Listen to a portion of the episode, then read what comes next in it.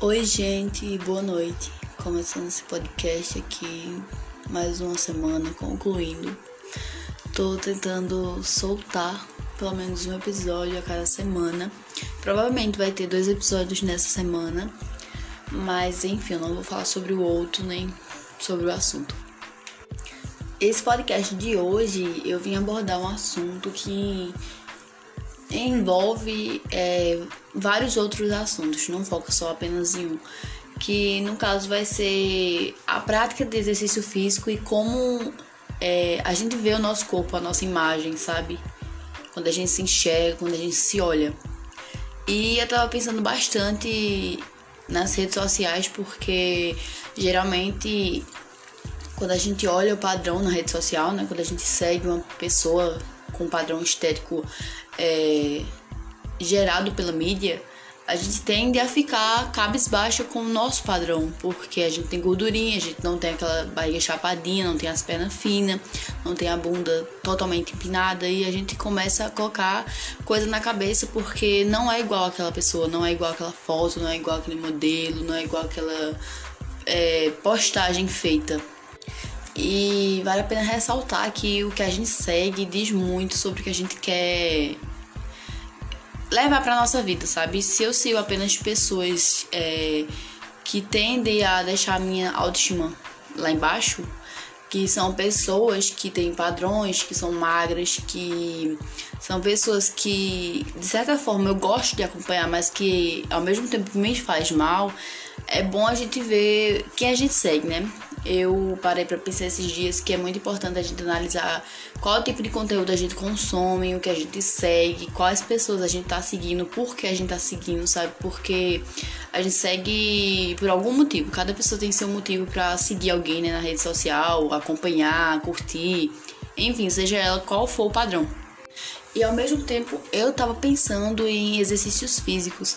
É porque quando engloba essa, essa visão de padrão, é, vem logo alimentação, é, exercício, né? Que você tem que ter uma alimentação certinha, que você tem que fazer exercícios, sabe? Pra, pra ficar naquele corpo perfeito que você sonha, né? Algumas pessoas já vêm de fábrica porque é genética, né? Mas eu não vou abordar esse tema.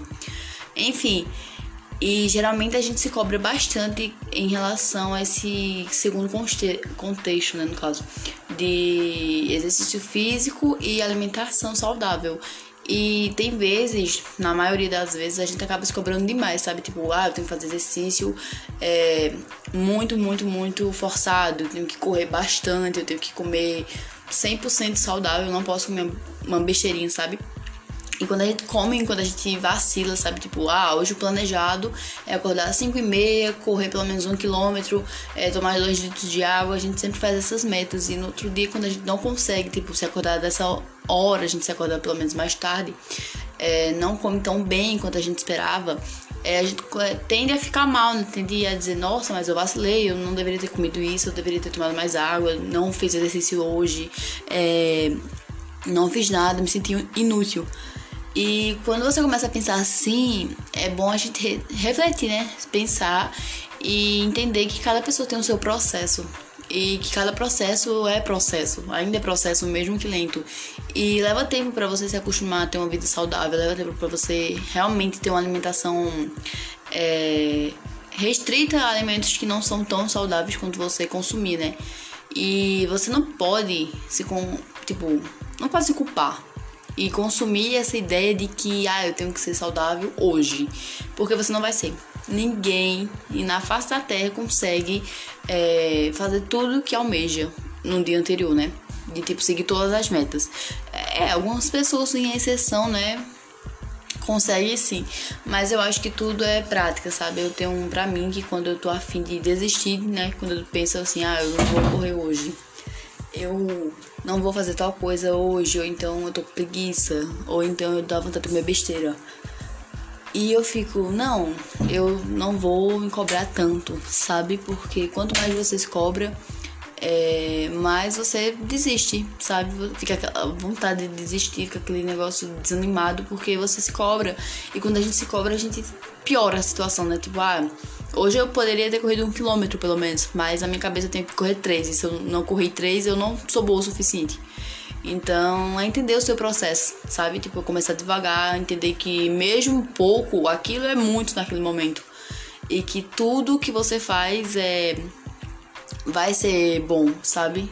Seja uma fruta que você come, seja uma caminhadinha, um polichinelo, um abdominal, sabe? Essas coisinhas que você acha que não tem muita muito valor acaba sendo bom porque aí você começa a ter prática, você começa a ter gosto, você começa a perceber que aquilo te faz bem. E é isso, gente. Eu disse que não ia passar de 5 minutos no episódio e eu já tô falando muita coisa. Mas é isso, isso é um breve resumo de que cada processo é processo e se você tá começando a se exercitar ou querer ter uma vida saudável e fica se culpando porque não consegue ainda, é, eu entendo super e queria dizer que cada processo é processo já falei isso no áudio inteiro, e que respeite o seu limite, não force a barra, não force você a ficar sem comer, não force você correr o que você não aguenta, sabe? Seu corpo ele entende muita coisa, então controle sua fome, como que você tiver de comer em equilíbrio, sabe? É, faça exercício, tome muita água, cuide da sua saúde, faça, sei lá, uma limpeza na pele, sabe? É isso, autocuidado é tudo, gente. Obrigada pela atenção e beijos.